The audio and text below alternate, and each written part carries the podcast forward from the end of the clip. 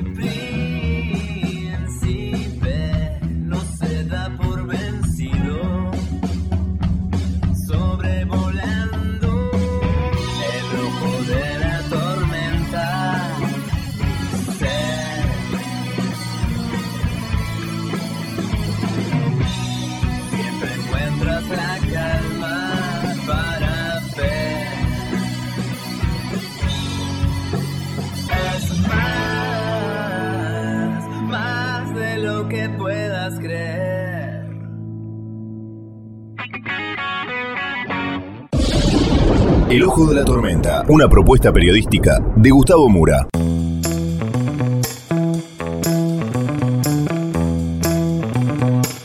Bienvenidos al Ojo de la Tormenta. El tema de tapa de hoy es El grupo Wagner volvió a Rusia. Vamos entonces con los temas del día de hoy en este breve sumario.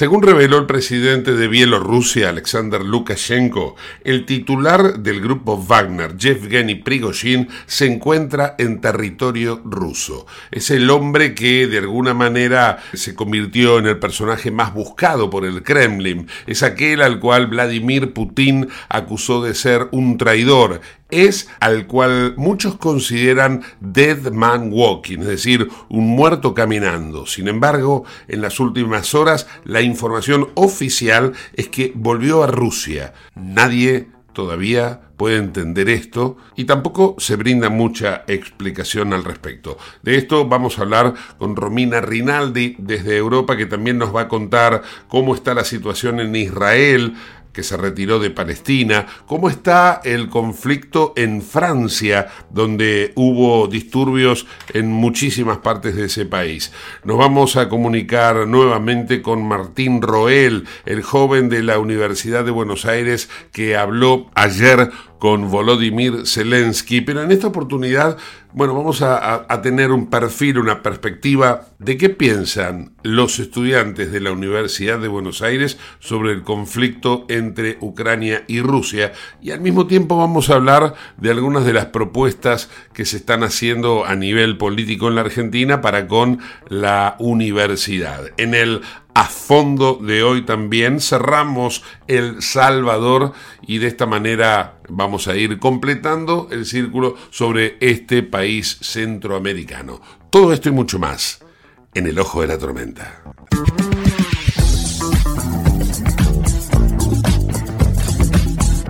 Auspicia este programa Autopiezas Pana. Más de 30.000 productos en stock y más de 30 años brindando seguridad para tu vehículo.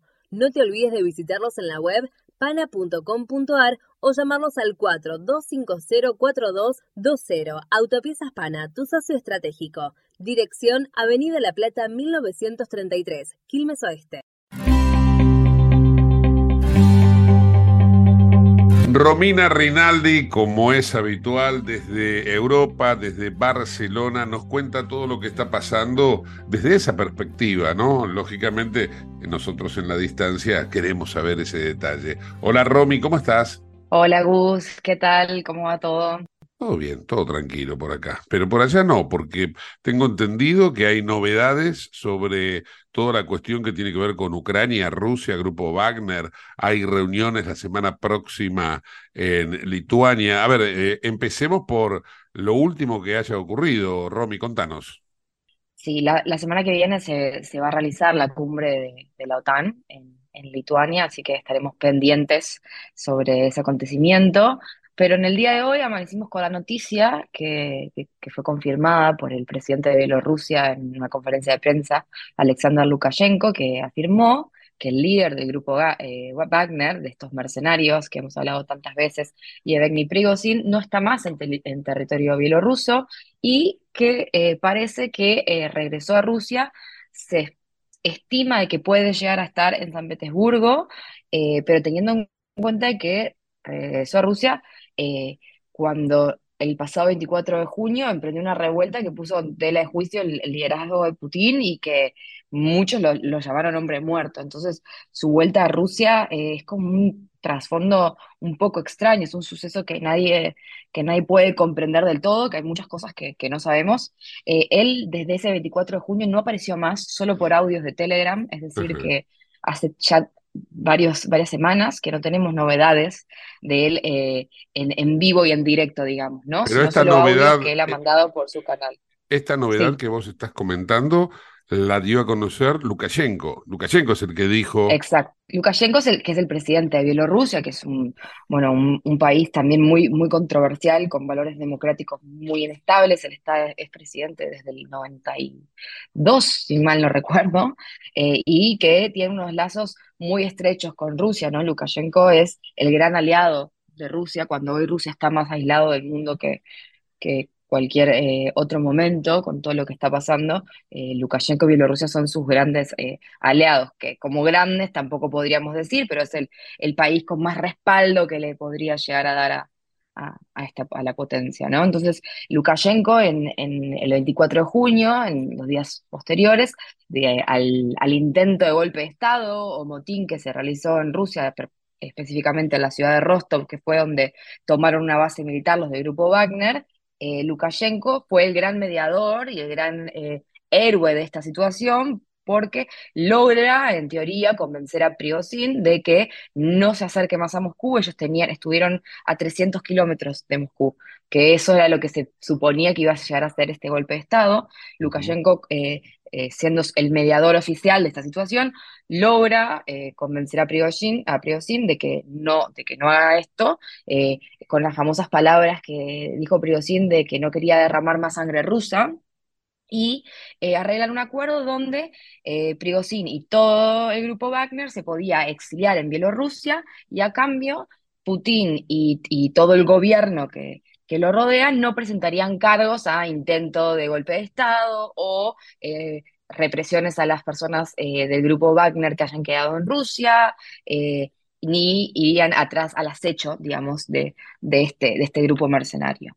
Entonces, si bien eh, no se conoce la ubicación exacta en la que está Prigozhin. Hoy Lukashenko afirma que eh, este señor abandonó su país. Qué cosa, qué cosa rara, ¿no? Porque se lo llegó a decir Dead Man Walking, es decir, un muerto caminando, y ahora va hacia donde supuestamente lo están esperando para liquidarlo, ¿no? Eh, es medio raro todo esto, ¿no? Es muy extraño, yo creo que pocos saben lo que realmente está sucediendo. También tenemos que tener en cuenta que el acceso a la prensa en Rusia es, y Bielorrusia también es muy, es muy limitado, entonces se sabe un poco lo que se quiere decir. Em, y, y, es, y es, muy extraño porque además eh, era uno de los grandes oligarcas aliados de, de Putin, ¿no? O sea, eh, Putin siempre tenía un tema con la oligarquía rusa, que es la, la otra fuente de poder de, Rusia es la oligarquía. Y siempre los gobiernos han sido dominados bastante por la oligarquía rusa. Es un tema muy interesante. Y Putin ha, ha sido como mucho un gran eh, rebelde contra esta oligarquía. Pero dentro de estos oligarcas estaba Prigozhin, que eh, ascendió como oligarca de la mano también de Putin, ¿no? Eh, no era un tipo que pertenecía a la, de la, a la elite, sino que se hizo de cero millonario y enfrentó cargos de, eh, como estafa. Eh, el otro día buscaba una, una, biografía de él y aparecía como ex delincuente. Nunca había visto, ex delincuente. mira, mira. Bueno, él, él arma el grupo Wagner en base, este ejército de mercenarios, en base a los delincuentes, ¿no? Él, los reclutaba eh, por, eh, precisamente por, las cárceles. Claro, pero al principio el grupo Wagner eh, funcionaba de acuerdo a, las ideas también que, tenía Putin. O sea, fue muy útil para Putin en intervenciones como en Siria, por ejemplo. El grupo Wagner no es la primera vez que lucha, claramente. O sea, son mercenarios de, que tienen mucha historia, mucho récord.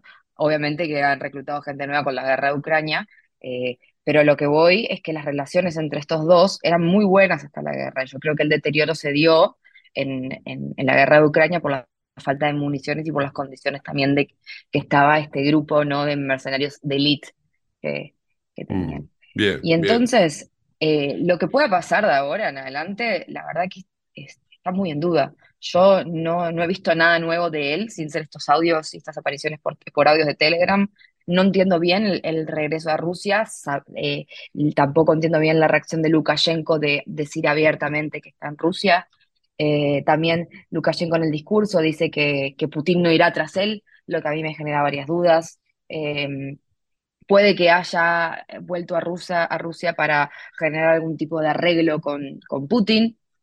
Todo puede suceder. Creo que hay que estar muy atento en lo que está pasando, en lo que, lo que pase los próximos días, que son los sucesos de los próximos días los que nos dirán un poco cómo se ejecutará esta situación. Hablando de los próximos días, hablando de los próximos días, se viene la cumbre de la OTAN en Lituania, Vilna, la capital, y la cercanía precisamente de Lituania a Rusia la ex pertenencia lituana a la Unión Soviética, recordemos que formaba parte de una de las repúblicas soviéticas, le da un, eh, eh, digamos, un ingrediente, eh, digamos, adicional a todo este, a este concierto de naciones que van a buscar que Suecia y Finlandia, ¿no? Si no me equivoco, se incorporen a la OTAN. Sí, así como, como vos decías, Gustavo, la próxima cumbre de la TAN va a ser en la capital eh, lituana de Vilna, el 11 y el 12 de julio, así que informaremos de eso. Eh, y el secretario general de esta alianza del Atlántico Norte eh, anunció que es, es, de las cumbres que hacen frente al ámbito de, seguridad más complicado y más imprevisible desde, la Guerra Fría. Yo creo que estamos en un momento de la historia que los libros de acá a 15, 20 años eh, los libros van a contar esta parte de la historia porque es un momento muy imprevisible, con mucha tensión y, tiene eh, similitudes muy grandes a, ciertos momentos de, distensión y tensión también de la Guerra Fría. Son un poco momentos analógicos. Entonces, esta reunión lo que va a hacer es, bueno, obviamente tratar el tema de Suecia, eh, y también darle la oportunidad ¿no? a los líderes de, la OTAN eh, ver eh, objetivos en común para ver cómo reforzar la defensa y también las técnicas de disuasión hoy en día. ¿no? Y obviamente hay algo que, hay que tener en cuenta, que es que los gastos en defensa, con el tema de, la invasión rusa en Ucrania y, y, el aporte que ha hecho la OTAN para con Ucrania, han subido muy, muy fuertemente. Entonces también la continuidad del apoyo a Ucrania eh, y los gastos que esto implica en materia de defensa va a ser un tema a tratar.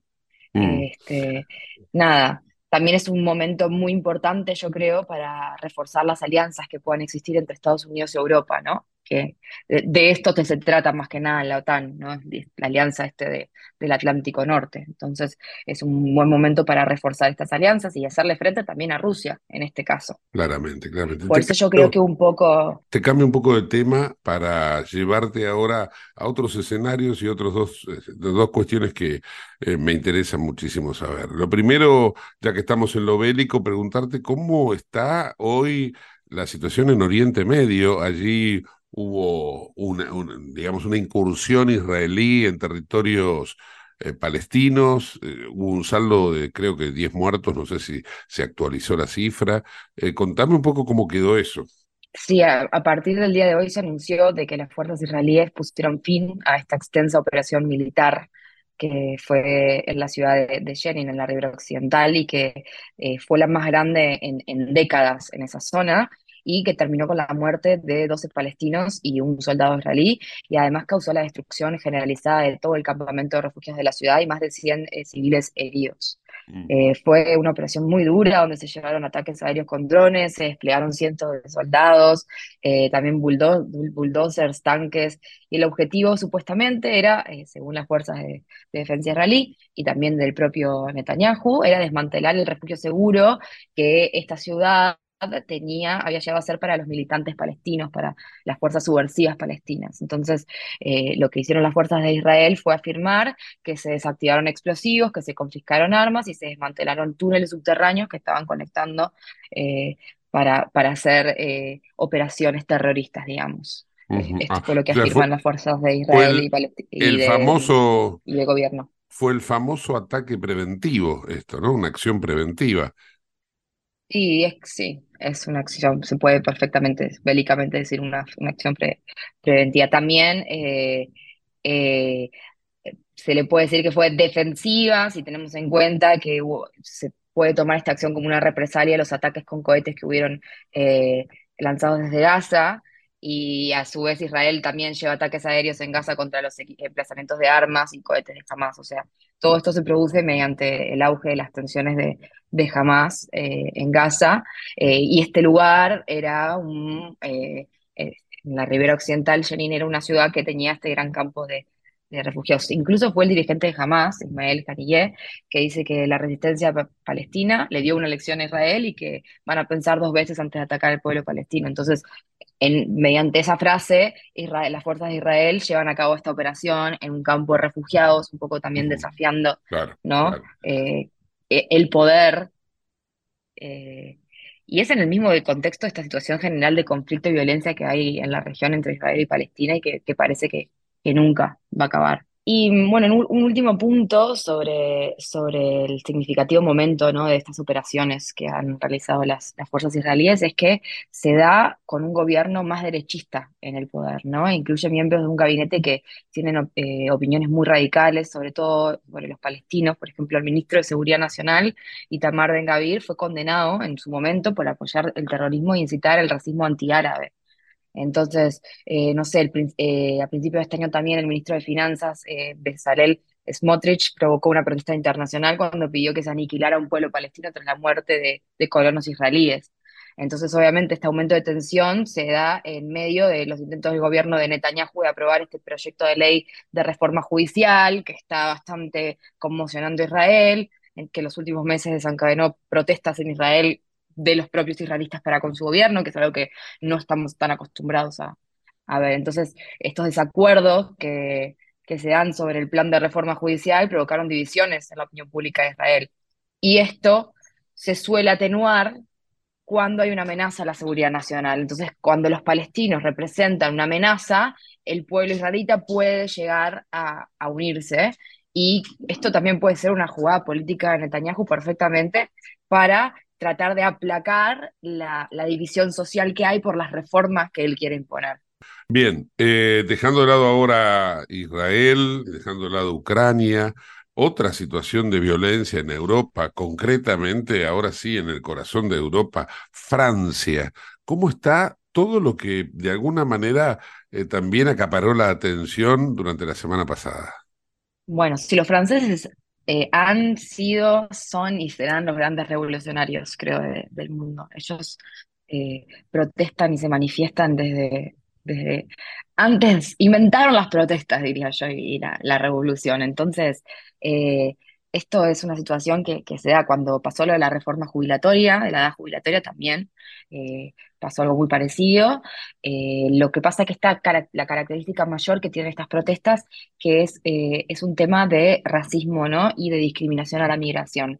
Porque no, no olvidemos de que estas protestas se dan tras la muerte de un joven argelino de 17 años, que se llamaba Nagel, que fue la tercera víctima de violencia policial durante los controles de tráfico en el 2023. Entonces los, manifestantes, que en su mayoría son eh, franceses de ascendencia norteafricana o inmigrantes también, son los que denuncian la violencia policial y el racismo sistémico que viven y experimentan en Francia. Recordemos que hoy Francia tiene una gran cantidad, eh, millones de personas son franceses, hijos de inmigrantes. Eh, y un poco esto choca con una idiosincrasia francesa que no los ven como propios franceses.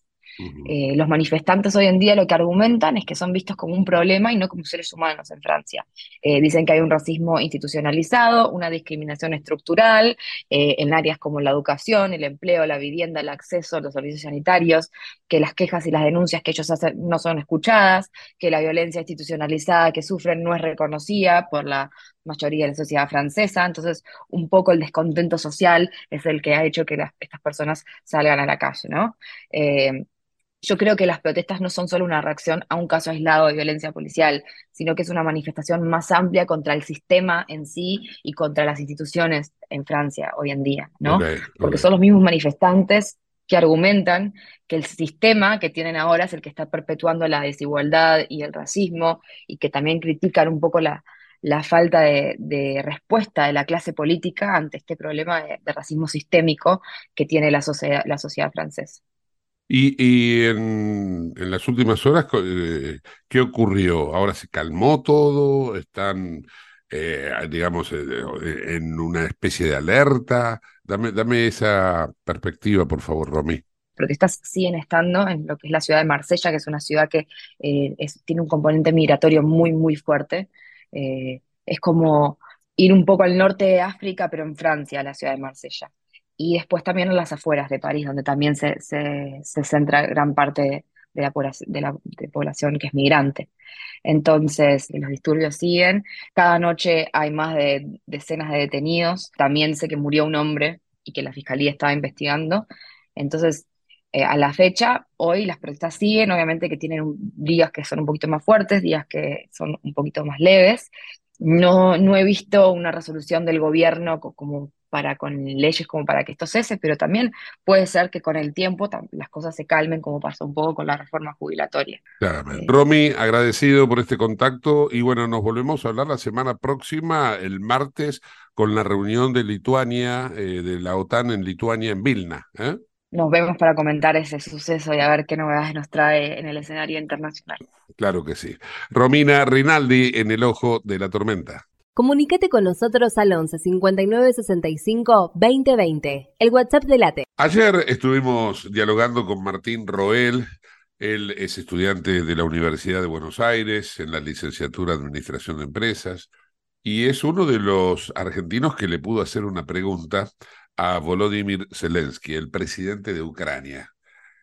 La verdad, me imagino yo que habrá sido una noche como, como si hubiera jugado un mundial para Martín. ¿Cómo estás, Martín? Buena jornada. Buena, buena jornada, Gustavo. Bien, bien, por suerte. Sí, bueno, bueno la verdad que, como te, comenté, eh, nosotros como estudiantes estamos muy contentos, más allá del encuentro fructífero, de, de poder aprovechar y, tener la posibilidad, ¿no? De, de poder hacerle una pregunta al presidente de Ucrania eh, particularmente eh, a mí me tocó preguntarle y, bueno, aproveché también el espacio haciendo énfasis en, los países de América Latina, sobre todo, ¿no? Hablando un poco de, qué tan importante consideraba él la ayuda de los países de América Latina, eh, mismo también cómo pensaba que podían ayudar y, otros países por ahí no involucrados, cómo piensa que deberían o podrían cumplir respecto a eso, y mismo también hablando de, de la relación entre Argentina y Ucrania, de, cómo se podría hacer también para crecer la cooperación entre ambos países. Eh, por lo diplomático que obviamente que es este, Zelensky, más en los tiempos que corren, porque él tiene que sumar adhesiones y no pelearse, seguramente no, no hizo ninguna eh, alusión a este comportamiento errático ¿no? que tiene la Argentina para con Ucrania y con Rusia, como que no se define eh, por ninguno de los dos lados. ¿Cómo lo ves vos eso? Exacto, bueno, él, él habló de que le gustaría que, que la relación con Argentina sea más estrecha, eh, de, poder tener una, una mejor relación en ese sentido, y él habló también de que cómo podemos ayudar o cómo podemos ayudar desde la Argentina y, países que por ahí hoy en día no, no están involucrados, primero con las sanciones internacionales eh, y saber que justamente esa presión política que ejercerían los demás países del resto del mundo haría que, que se pudiera acabar la guerra. Vos sabés que eh, el mes que viene se va a llevar a cabo una reunión de los denominados BRICS en Sudáfrica, donde forma parte Brasil y donde pretende estar también en esa mesa sentada Argentina. Los BRICS están integrados por Brasil, Rusia, eh, la India, China, eh, Sudáfrica. Y precisamente me parece como que se plantean como una alternativa a lo que es este eje occidental que conforma la OTAN eh, y algunos otros países que no son miembros de la OTAN. ¿Cómo ves a la Argentina en esa posición que quiere estar más del lado de Rusia que del lado de Ucrania, pero no se define? No, la verdad que me parece una barbaridad. Digo, creo que, que más que nunca, independientemente de apoyar a un país, creo que, que, hoy en día tendría que, que finalizar, poder encontrar una solución eh, y, que justamente lo, los ejércitos rusos puedan abandonar las tierras, digo que hoy en día tienen ocupadas de Ucrania, pero no solamente eso, sino también, de hecho, el presidente mencionó eh, que hoy en día Rusia, por ejemplo, no permite que, pueda crecer el trigo en Ucrania, em, hizo que, que, gran parte de la población esté sin agua, que de hecho Ucrania lo pudo solucionar justo con la, planta hidroeléctrica, porque está conectado justamente a, las, redes hidroeléctricas de, de Europa. Eh, y bueno, y así con un montón de cosas, bueno, también con, eh, con la planta, la planta atómica, que, hoy en día tiene también ahí eh, tomada Rusia. Claro.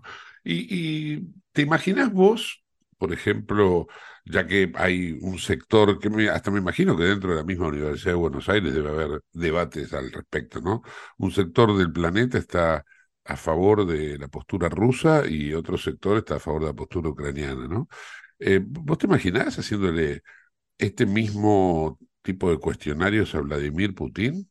Y sí, yo creo que, que estaría bueno, ¿no? De uno tener la, posibilidad, ¿no? De, interactuar y, y así como, como hizo el presidente de Ucrania, que, que por eso digo, particularmente yo y, creo que, que, el resto de los estudiantes presentes estamos más que agradecidos de tener esa posibilidad, ¿no? Y, que obviamente va a quedar también en nuestras memorias, es poder preguntarle al, presidente y, creo que también estaría bueno, ¿no? Poder preguntarle por ahí muchas dudas que nos aquejan eh, al presidente de Rusia. A lo que me refiero es si vos lo ves viable, vos crees que es posible. A mí me da la sensación de que Putin nunca, accedería a que el, mundo occidental le pregunte cosas, ¿no? Tal, cual, creo que una cosa, o, lo que yo dije es que estaría bueno, eh, ahora de ahí a que pase, uno, medio una utopía, ¿no? Y este tipo que yo recién hacía mención de debates o discusiones dentro del seno de la Universidad de Buenos Aires se dan, hay gente que está a favor de la postura rusa, no sé, me imagino, o pregunto, no sé si me imagino, es, eh, me inquieta saber si en sociales, por ejemplo, que por lo general y tradicionalmente son de un pensamiento más de izquierdas, eh, si están a favor de Rusia o están a favor de Ucrania. Sí, sí, sí. Primero que, sí, siempre eh, este tipo de debates se dan en, la universidad y sobre todo también en, facultades que por ahí están más politizadas, como vos decís, sociales, creo que, que es un ejemplo justamente. Eh, sí, a ver, no, no, no quiero categorizar por ahí por algún grupo particular, pero sí, la, la, la, tendencia izquierda o, o, que se hacen llamar, ¿no? Centro izquierda como, como el kirchnerismo. Me, gustaría que me, me, cuentes un poco más de esas discusiones, esos debates. Eh, ¿Cuál es el fundamento para defender, por ejemplo, una invasión?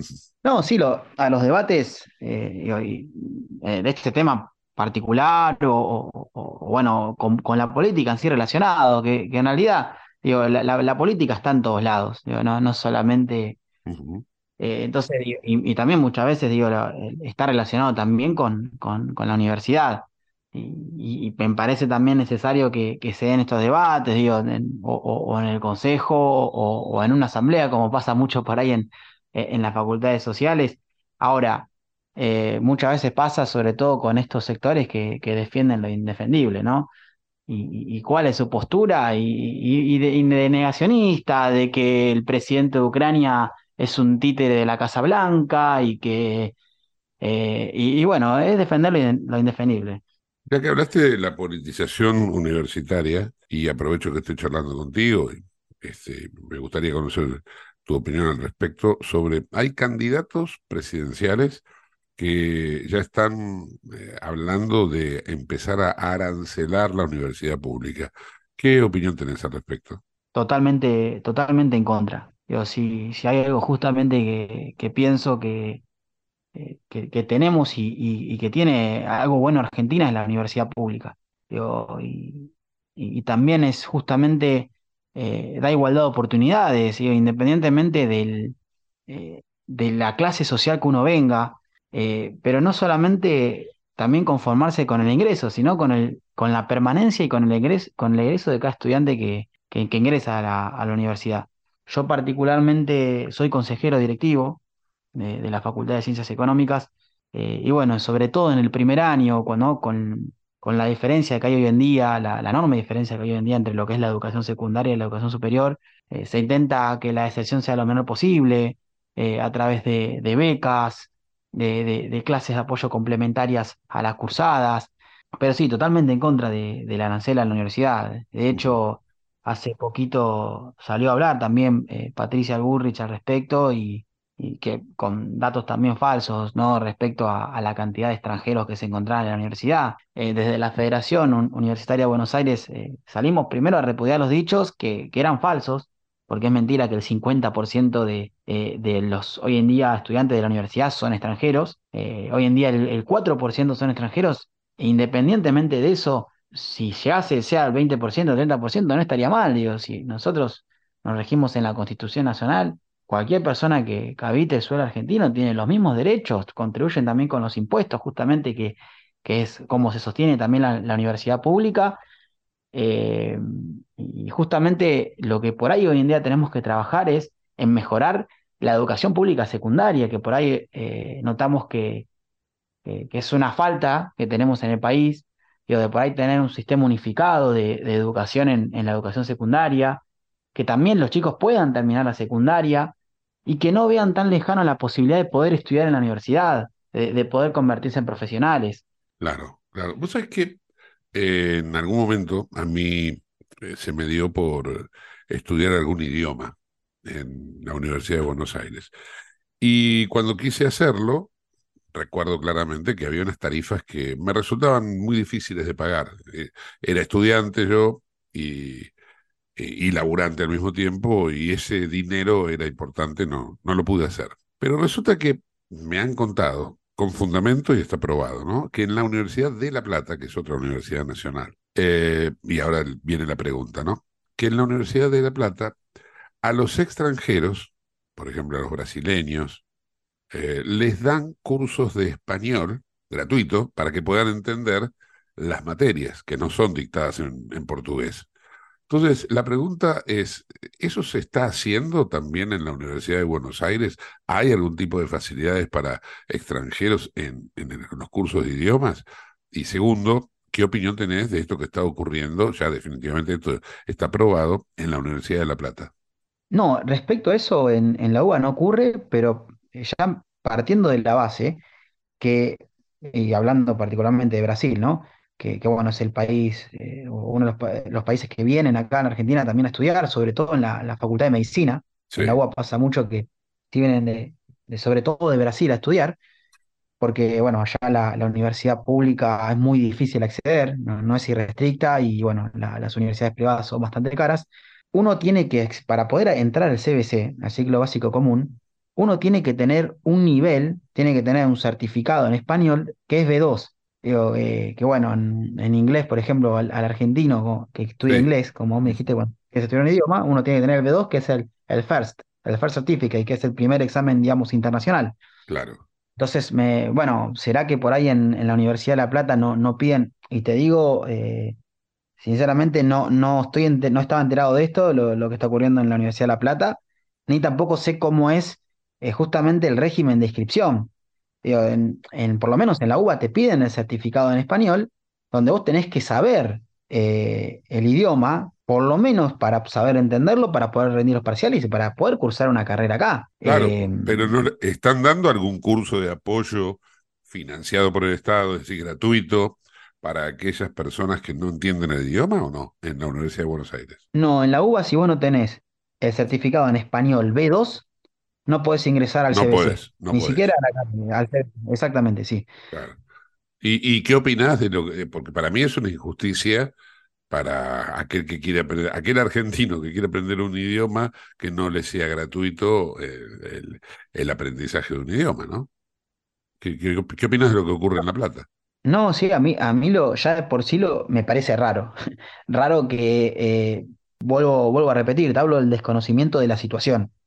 Eh, no, yo por eso respondo a lo, a lo que vos me decís de, lo que ocurre en La Plata, de que me parece raro que no pidan ni siquiera un certificado, un nivel de conocimiento del idioma para poder cursar la carrera. Que eso es algo que ya, cualquier persona no hispanohablante tendría que hacer antes de venir a estudiar acá. Eh, no, digamos, con cursos eh, gratuitos ah, para poder aprender el idioma y después poder cursar las, las carreras. Después, por otro lado, hablando de eso que vos me decías, ¿no? Del idioma, por ejemplo, en la Facultad de Ciencias Económicas, y, sobre todo eh, enfocado a la carrera, sabiendo que hay muchos papers, mucho material bibliográfico que se ve en inglés, sobre todo las carreras de economía, de sistemas, la facultad brinda talleres de lectocomprensión de inglés de forma gratuita a todos los estudiantes de la Facultad de Ciencias Económicas, ¿no? Y también se brindan becas al Centro Universitario de Idiomas, si, si alguno quiere estudiar algún idioma particular, Digo, por lo menos, y hablo ¿no? desde mi experiencia como estudiante de la Facultad de Ciencias Económicas, que uno tiene la posibilidad de acceder a una beca si quiere estudiar un idioma, y también de tener esos talleres de lectocomprensión que está enfocado a, saber analizar y comprender los textos que uno ve en la carrera de, económicas eh, en la UBA. a mí particularmente me pasó y, y me pasó dos veces, una vez con inglés hace una punta de años y ahora hace poco, ahora no sé, te puedo decir, 10 años, que quise aprender portugués. Y los cursos están, pero la verdad que eran arancelados y eran bastante picantes, por no decirte este, inalcanzables. Y, y dije, no, prefiero que no. Me fui a estudiar a un instituto privado que era bastante más económico. Bueno, hoy, hoy en día creo que lo, uno un poco con, con, lo que vos decís, ¿no? Eh, el inglés, eh, sobre todo el inglés, ¿no? Es fundamental y, bueno, creo que eh, me pasó a mí también, ¿no? Que, el, inglés que uno veía en el colegio no, no era suficiente para poder realmente tener los conocimientos del idioma y a mí me pasó que me tuve que formar por fuera eh, también, como vos decís, con un instituto privado para poder tener las, las herramientas. Y creo que eso es algo también, ¿no? A rever, eh, hablando un poco del sistema de educación secundario, primaria y secundaria que hoy en día tenemos en Argentina. Martín, te agradezco mucho el tiempo que nos has dedicado y te mando un fuerte abrazo. Un abrazo grande, Gustavo, y, bueno, gracias también por el espacio. Y cuando venga Putin, cuando Putin acceda a entrevistarse, seguramente le vas a hacer otra pregunta, así que hablaremos de vuelta. Un abrazo, chao. chao, chao. Martín Roel, estudiante de la UBA en el ojo de la tormenta. En Lubestop Banfield te revisamos el auto y le hacemos el cambio de aceite y filtros en media hora. Lubestop Banfield es un lubricentro integral donde también podés cambiar las pastillas de freno de tu vehículo. Lubestop está en el SINA 471 Banfield. Y si no podés traer el auto, te hacemos el servicio a domicilio. Instagram y Facebook, Lubestop Banfield. Ahora vamos a hacer una breve pausa. No te vayas del ojo de la tormenta. En el ojo de la tormenta yace un niño asustado.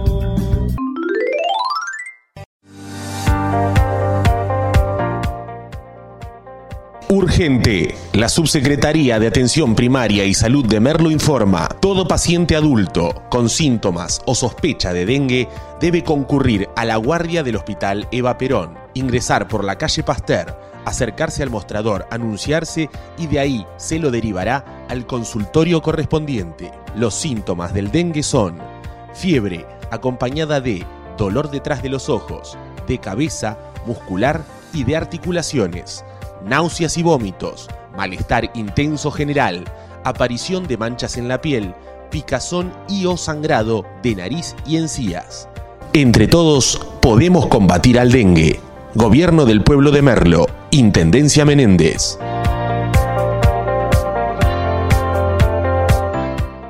Autopiezas Pana, distribuidor nacional de autopartes, líder en el rubro suspensión, dirección y frenos para vehículos. Para más información sobre las marcas que trabajamos, visítanos en nuestra web pana.com.ar o escribinos a nuestro email pana.pana.com.ar. Autopiezas Pana, tu socio estratégico. En la ciudad, podés hacer cualquier denuncia llamando al 911 Es más rápido, simple y no tenés que ir a la comisaría. Conoce todo en buenosaires.gov.ar barra seguridad. Brazos abiertos. Buenos Aires Ciudad. Te invitamos a conocer La Pampa, porque creemos en una nueva forma de viajar a un ambiente ideal para estos tiempos. Aire puro, bosques y fauna nativa, gastronomía gourmet, vinos patagónicos, pueblos con historias emocionantes. En La Pampa, seguro te relajás, seguro te emocionás, seguro disfrutás. Viaja seguro, viaja a La Pampa, portal de la Patagonia. En Lanús, nuestros vecinos cuentan con el nuevo programa de telemedicina pediátrica para chicos de hasta 16 años. Si sos vecino de Lanús, solo tenés que empadronarte, registrate en la app y acceder a tu consulta médica. Así de fácil. Informate en lanús.gov.ar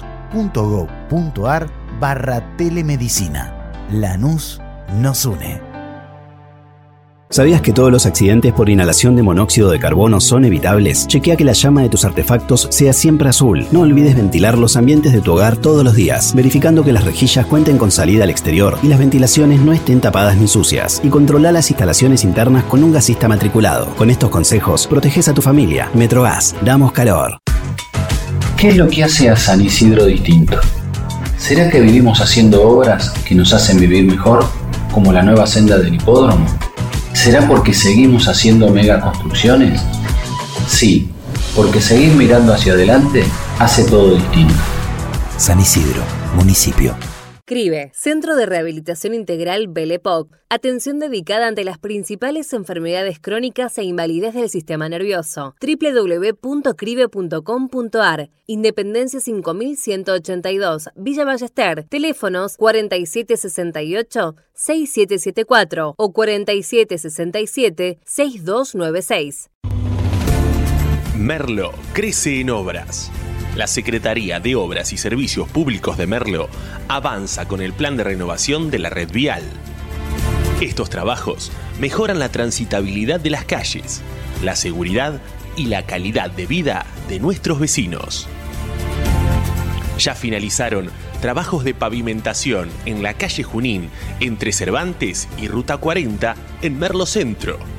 Se encuentran en ejecución en Irigoyen entre Garay y Cámpora en Merlo Norte y continúan nuevas obras en el distrito. Merlo crece en obras. Intendencia Menéndez. Ella trabajará en el Polo Tecnológico de La Matanza. Pero pará, ¿cómo llegó hasta acá? Llegó porque pasó por aulas digitales, porque recibió libros, una notebook y un kit de robótica. Conoce más en nuestro Instagram, arroba municipio de La Matanza. La Matanza siempre está avanzando. La Matanza, corazón de la provincia. ¿Tenés Galicia? Tenés que saber algo. ¿Tenés alguna duda? Tenés alguien que te escucha y te da atención 24/7. ¿Tenés ganas de hacer algo? Tenés muchos beneficios en lo que más te gusta. Tenés ganas de no hacer nada. Tenés una app para hacer todo desde el celular sin moverte del sillón de tu casa. Tenés, todo para vivir un día a día mejor. Tenés Galicia. Tenés Galicia.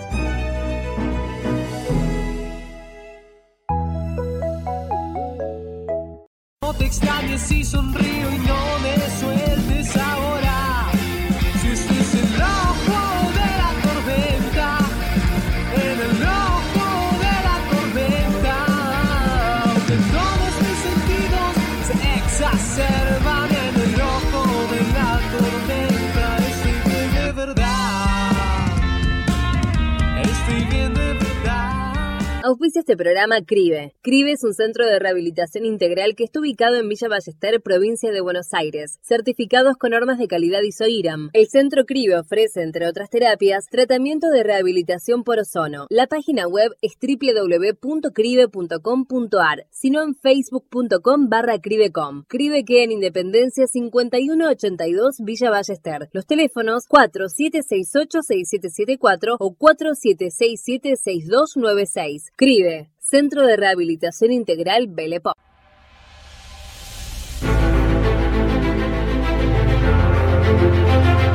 El ojo de la tormenta a fondo. Hoy continuamos con El Salvador. Dialogando con Diego Serna, el periodista que desde San Salvador nos cuenta la realidad del fenómeno Bukele, le preguntamos sobre aquella famosa frase de Bukele cuando hablaba o se dirigía a los organismos de derechos humanos que lo cuestionaban, les decía, bueno, se los damos a los delincuentes, a las maras. Si quieren, llévenselos, se los entregamos dos por uno. Exacto. Exacto, y él se está refiriendo a los capturados, porque obviamente ningún organismo los va a pedir, porque estarían llevándose personas tatuadas completamente, porque eso es lo que tenemos, eso es lo que se ha ido a capturar, eso es lo que ha logrado liberar a El Salvador de esas mafias, de esos grupos terroristas. Entonces, yo pienso que el tiempo va a seguir dando la razón. Eh, Mientras tanto, tenemos estas agendas que a mí me da risa porque cuando uno es periodista, tú, tú puedes comprender, además haciendo un análisis de la historia, cuál es la posición y la procedencia de, estos, de estas opiniones, de estas opiniones. Por ejemplo, la administración de Joe Biden ha sido muy enérgica en, en condenar lo que acá se está haciendo. Ha sido muy enérgica pero tenés a una embajada estadounidense eh, de hace años que estaba feliz, estaban contentos mientras aquí se daban matanzas, mientras aquí había una carnicería humana, no veías este tipo de condenas, no veías a ellos diciéndole al gobierno, te vamos a retirar la ayuda si no, si no haces algo al respecto.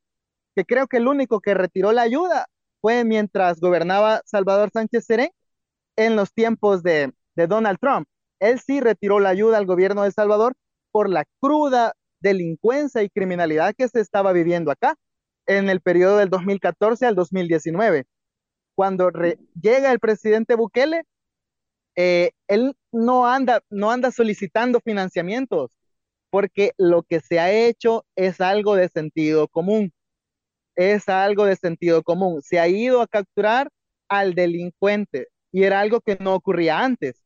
Entonces, ahí vas viendo cómo es la vinculación. Si tenías a gobiernos anteriores felices con los organismos pro derechos humanos, con las ciertas embajadas, pero aquí había una matanza generalizada, tenías cómplices, tenías personas que eran cómplices totalmente de este sistema criminal. Bien, con esto terminamos esta entrega del A Fondo de esta semana que tuvo como protagonista principal a Nayib Bukele, el presidente de El Salvador, que se ha convertido en objeto de análisis eh, por todas las izquierdas, ¿no? Eh, desde las latinoamericanas hasta las europeas.